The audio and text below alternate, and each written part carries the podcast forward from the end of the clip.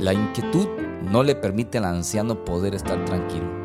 Desde ya hace algunas semanas se le ha podido observar que no es el mismo. La muerte de su amada esposa le ha dejado un vacío muy grande en el corazón. La mujer con la que compartió su vida ya no está a su lado. La habitación está en silencio, la alegría de un nuevo día ya hace días que no lo experimenta. Es tiempo de tomar decisiones. La vida debe continuar. Los años han pasado, el anciano ha acumulado muchas riquezas, Dios le ha bendecido en todo, con sus 140 años aún espera ver el cumplimiento de la promesa. Toda su vida se ha mantenido como viendo al invisible. La promesa que Dios le hizo hace ya muchos años cuando lo sacó de Ur de los Caldeos se ha ido cumpliendo en parte. Abraham es un hombre muy próspero, pero su linaje y la promesa que Dios le hiciera en relación a su descendencia, que iba a ser tan innumerable como la arena del mar, está sujeta a su hijo Isaac, quien a su edad ya madura aún no se ha casado. Toda la descendencia, el cumplimiento de la promesa de Dios está en manos de su hijo y es vital, es de suma importancia que la mujer con la que él se casará sea del mismo linaje que él. Por tal razón, él buscará una mujer que sea la esposa para su hijo Isaac. Esto es de vital importancia.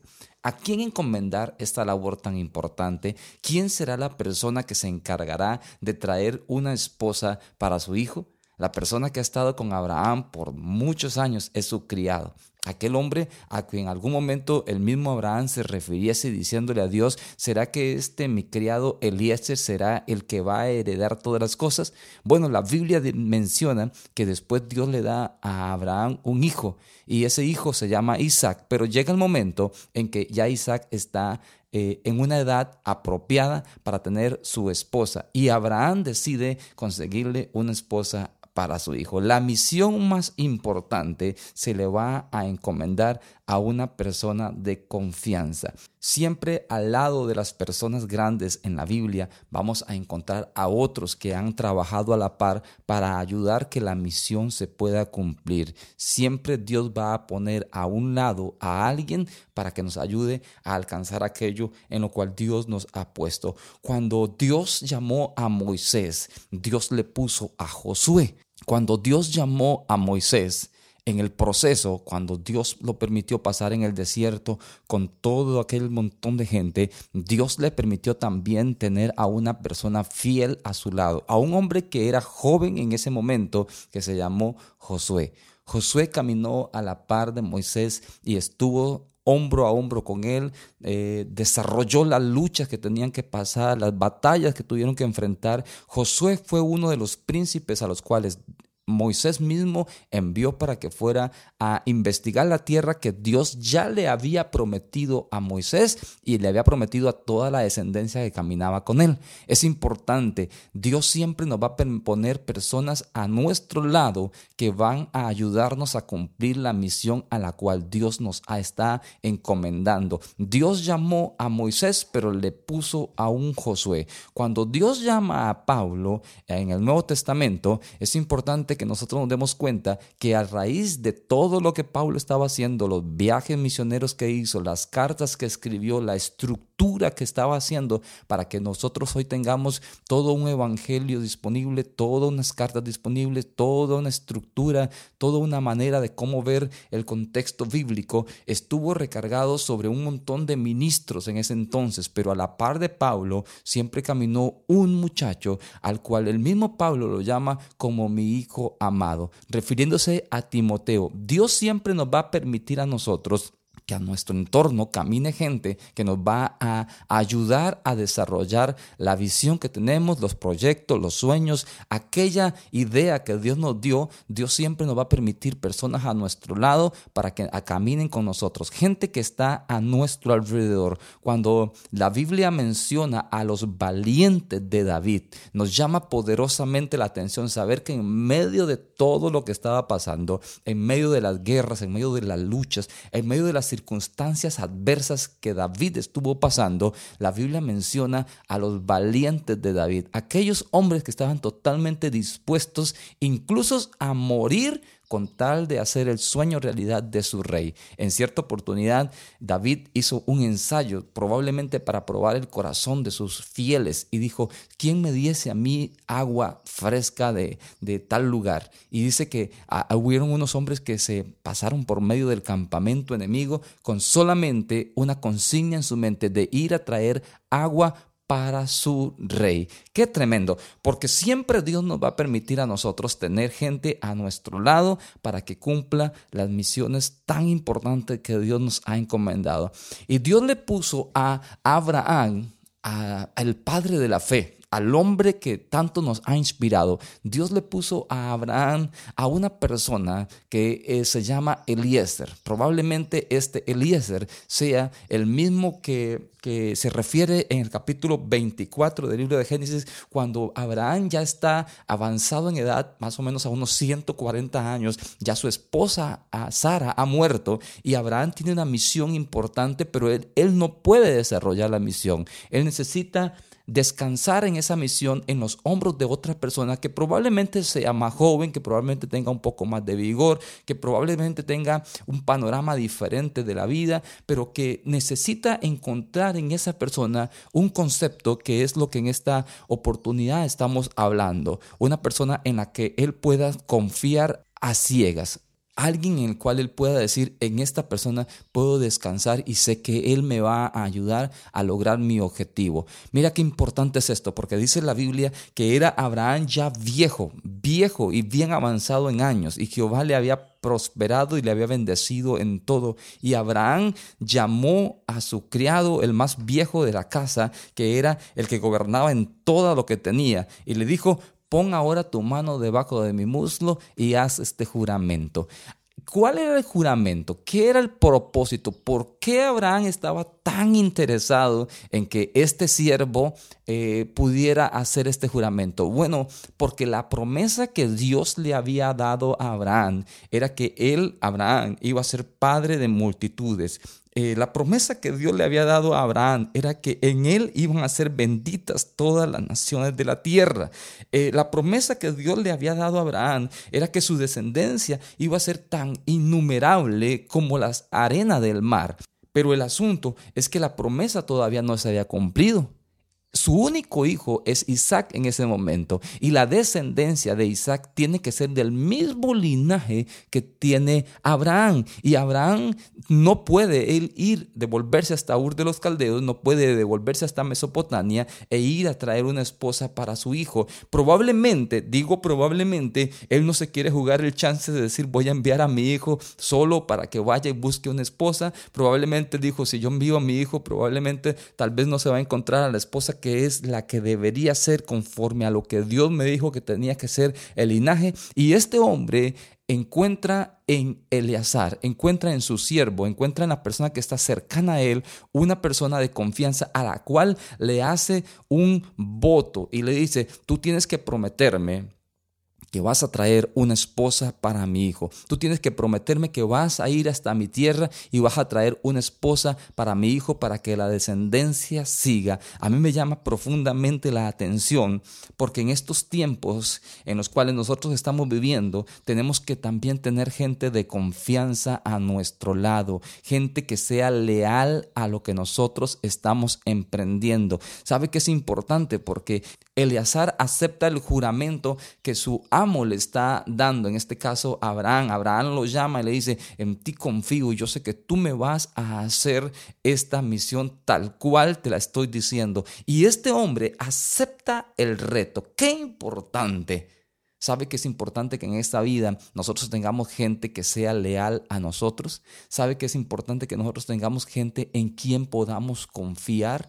Es importantísimo en medio de esta generación que estamos viviendo, donde se nos ha inculcado un concepto que dice que si tú no estás cumpliendo tu sueño, estás cumpliendo el sueño de otro. En medio de ese borbandeo que nos está haciendo eh, la, la sociedad Es importante que en medio de esto que estamos viviendo nosotros nos demos cuenta que también nosotros somos parte del cumplimiento de un sueño de alguien. Alguien en algún momento está ocupando de lo que yo puedo hacer y alguien va a confiar en mí. Yo siempre he dicho que cuando alguien confía en nosotros es porque esa otra persona considera que yo soy la respuesta para el problema que él está pasando, que yo soy la respuesta para la necesidad que él está pasando, que yo soy la respuesta para el problema que él o ella está atravesando en este momento y considera de que yo le puedo ayudar. Cuando alguien deposita en mí confianza, yo necesito responder de una manera leal.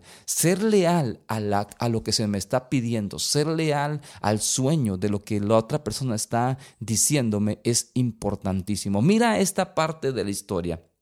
Este hombre, después de que acepta el juramento, atraviesa todo el desierto. Este hombre llamado Eleazar atraviesa, atraviesa todo el desierto, no para cumplir un sueño él, no para él decir, ahora voy a hacer algo que realmente va a tener significado para mi vida. En realidad lo que él estaba haciendo era cumpliendo el sueño de su amo Abraham, trayendo una esposa para el hijo de su amo, para Isaac. Es importantísimo que nosotros analicemos esto en esta vida. Nosotros somos parte de un cumplimiento del sueño de alguien más. Somos parte de una cadena, somos parte de un engranaje. Todos nosotros estamos de una u otra manera interrelacionados de una manera tan impresionante, pero muchas veces no aceptamos el reto. Muchas veces lo que queremos es nada más que mis sueños se cumplan, solamente queremos que mis proyectos se hagan una realidad y estamos haciéndonos a un lado y no apoyando a Es importante en este momento, yo quiero llamar un momento a la conciencia para que podamos eh, refrescarnos y entender de que hay oportunidades en la vida donde Dios nos pone a nosotros como colegas en un proyecto en el cual se va a desarrollar por medio de otra persona, pero que yo soy parte para el cumplimiento del sueño de otra persona. Hay este, este proverbio popular que dice, y ya lo dije anteriormente, que si yo no estoy desarrollando mi sueño, entonces estoy desarrollando el sueño de otro. Yo te pregunto, ¿qué de malo hay en eso? ¿Qué de malo hay en que yo apoye la visión de otra persona? ¿Qué de malo hay que yo apoye el sueño que tiene otra persona? De una u otra manera, lo que yo siembro en la vida, de una u otra manera lo voy a recoger. O sea que en algún momento alguien más va a ayudarme a mí a desarrollar la visión que yo tengo. Si yo soy una persona que estoy ayudando a que otros se capaciten, si yo estoy ayudando a otros para que otros eh, puedan surgir, si yo estoy ayudando a otros para que esos otros puedan realizar sus sueños, la vida por un principio que hay me da me va a mí a devolver lo que yo he sembrado. Pero yo si yo soy una persona egoísta, que yo no quiero ayudar a nadie, entonces nadie me va a ayudar a mí. Si yo soy una persona que yo no quiero ayudar a que ningún sueño se construya, la vida me va a devolver a mí lo mismo, porque lo que yo siembro es lo que yo voy a cosechar. Así que este hombre llamado Eleazar toma una responsabilidad, acepta el reto, recibe el juramento que su amo le está haciendo, en este caso Abraham, y toma el reto, atraviesa todo el desierto, cientos de kilómetros pasando las adversidades, pasando las limitaciones que se ven en el desierto, probablemente pasó alguna situación de riesgo, incluso pasó alguna situación donde probablemente lo quisieron asaltar porque era muy... Eh, dado en esa época que ese tipo de cosas pasaran y este hombre acepta el reto de ir a hacer una misión en la cual él no tenía más que la responsabilidad de honrar lo que había dicho que se iba a comprometer. Qué importante que es. Así que en este tiempo y en esta oportunidad, en medio de esta generación que estamos viviendo, en medio de esta generación que estamos nosotros atravesando, es importante que nosotros entendamos que ser personas de confianza y ser personas de lealtad es de suma importancia en medio de esta generación que estamos nosotros atravesando. Me llama poderosamente la atención que después de que Moisés murió, se le otorgó a Josué la responsabilidad de seguir guiando al pueblo de Israel. El honor y la lealtad que este hombre Josué había tenido para con su líder se le traspasó a él. Mira, lo que tú siembras en esta vida lo vas a cosechar. ¿En qué momento Josué pensó y dijo, bueno, yo voy a, trabajar a la par de Moisés porque cuando yo, cuando Moisés muera, entonces todo me va a quedar a mí? ¿En qué momento dice la Biblia que Josué dijo, yo voy a hacer todo esto porque el día de mañana yo voy a ser el líder? Josué nunca dijo nada de eso. Él siempre se mantuvo él siempre estuvo fiel, él siempre estuvo a la par de Moisés. Cuando Moisés lo envió a que fuera a traer noticias de cómo era la tierra, él fue y trajo noticias. Él y Caleb dieron noticias totalmente diferentes a lo que lo dijeron los otros diez príncipes. Dios se mantuvo fiel a la par de Josué, Dios se mantuvo fiel a la par de Caleb. Y al final, cuando Moisés es traspasado, cuando ya Moisés ya no está presente, el liderazgo se le otorga a un hombre que había tenido responsabilidad, un hombre que había sido una persona de fiar, una persona que había sido leal a su líder. Lo que él sembró en Moisés, lo que él sembró para con el pueblo, de una u otra manera, el mismo pueblo que caminaba con él se lo devolvió porque Josué fue ese guerrero, pero cuando él fue a la lucha, toda la gente le apoyó a él. ¿Qué quiero decir con esto? Que lo que tú siembras es lo que vas a cosechar. Abraham ocupaba una persona que fuera lo suficientemente valerosa, que fuera lo suficientemente leal, que fuera lo suficientemente de confianza para descargar en esa persona la responsabilidad de traer una esposa para su hijo. Qué misión tan importante y qué misión tan delicada. Eh, se estaba jugando en ese momento la promesa que Dios le había dado al mismo Abraham. Y Abraham está confiando todo lo que Dios le había dado. Esto no es poca cosa. Todo lo que él había sufrido por años, todo lo que él había pasado en el desierto, todo lo que él había pasado de esperar y esperar la promesa, esperar y esperar y ver el acontecimiento, todo se está descargando en ese momento de confianza en un hombre que va a ser el responsable de que el linaje siga. Qué tremendo que es esta parte.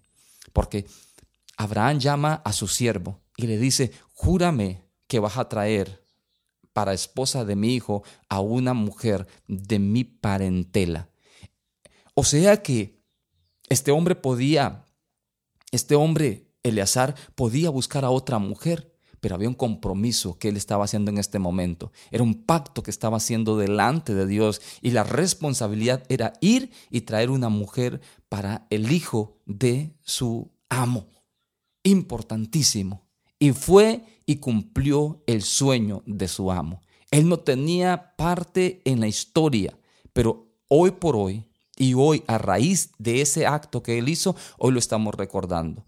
La Biblia no menciona a Eleazar, no lo menciona como uno de los grandes, pero hoy nos da una enseñanza importantísima, que hay personas en las cuales yo puedo descansar porque ellos me pueden ayudar a mí para desarrollar el sueño que yo tengo. Y entre tanto que yo estoy ayudando a que el sueño se haga realidad, alguien más va a ayudarme a mí para que el sueño se haga posible. Es importante entonces, en estos minutos que estamos conversando, es importante que nosotros analicemos algunos conceptos importantes.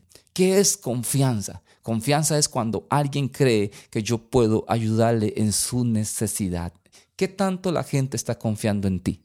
Quiero hacerte esa pregunta directamente a tu corazón. ¿Qué tanto la gente confía en ti?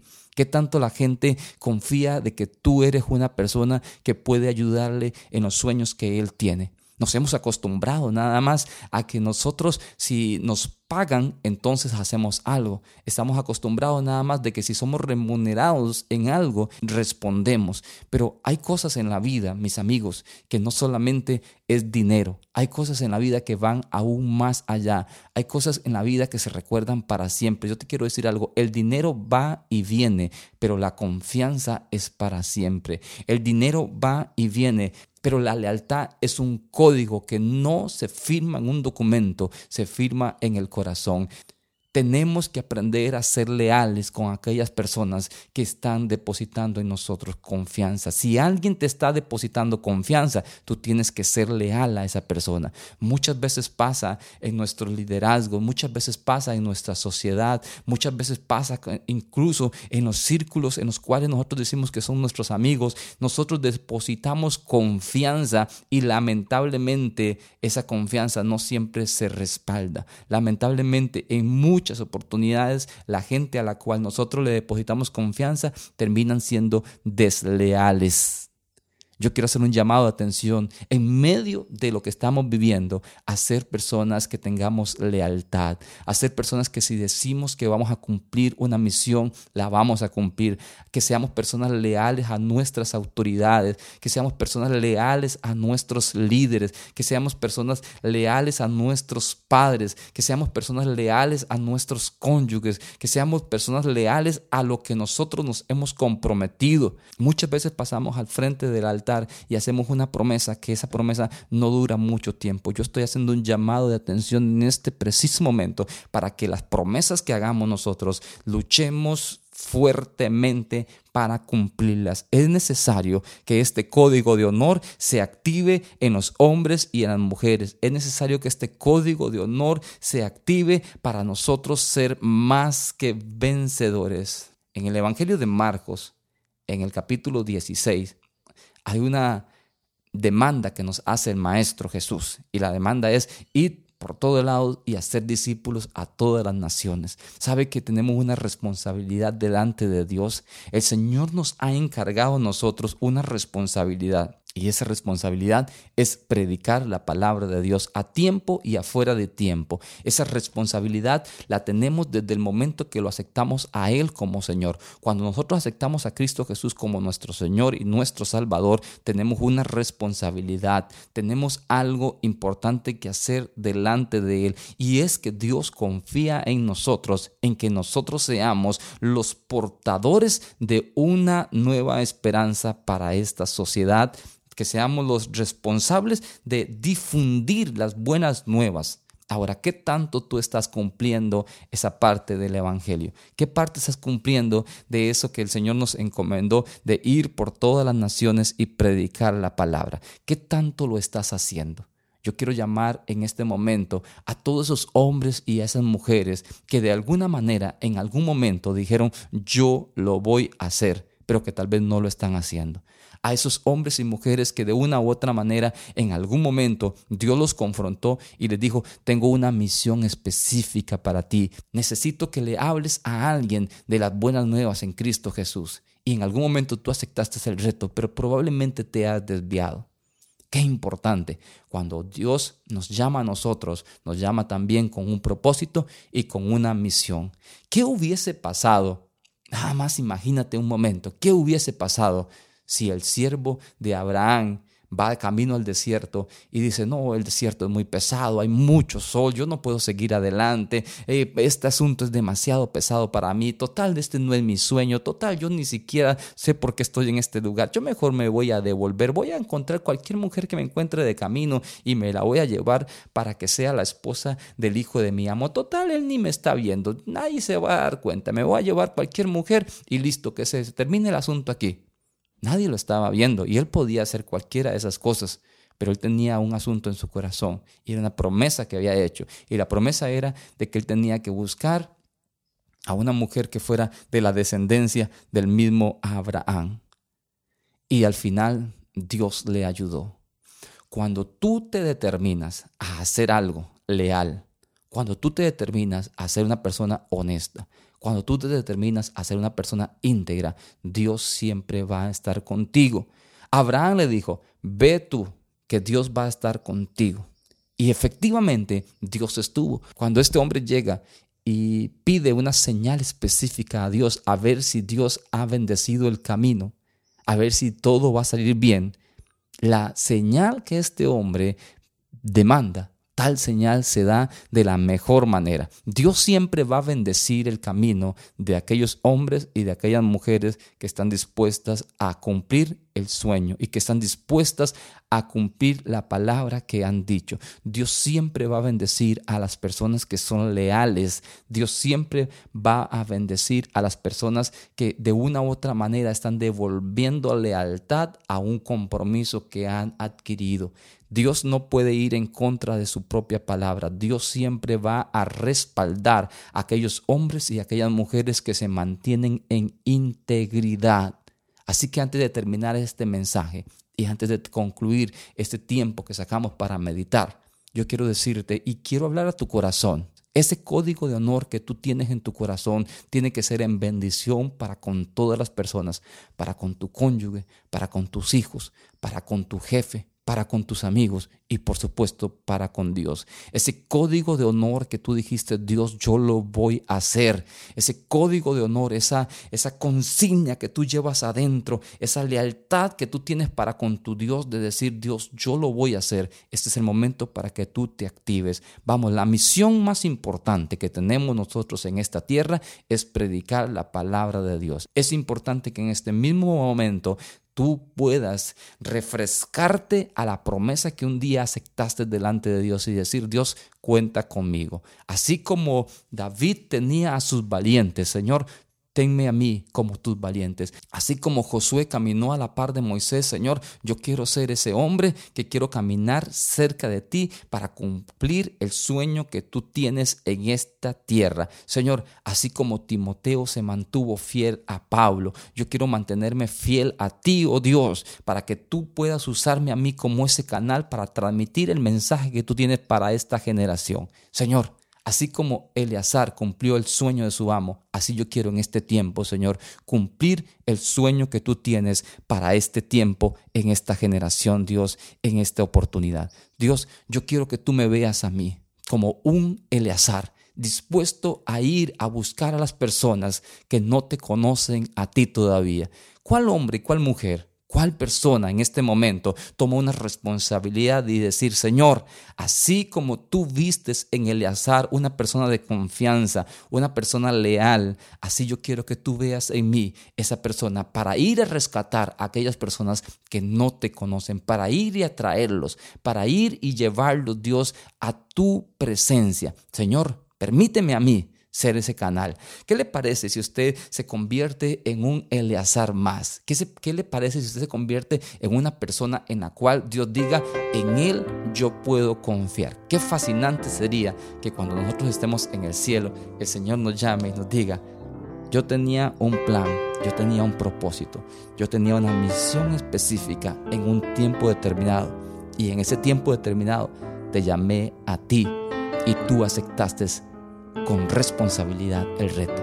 Qué lindo sería que cuando nosotros estemos en el cielo se nos haga ese tipo de exclamación y nosotros sonriendo decir, qué bueno que acepté el reto, qué bueno que un día me hablaron de honor, qué bueno que un día me hablaron de lealtad y yo acepté el reto de convertirme en un hombre y en una mujer portador de buenas nuevas.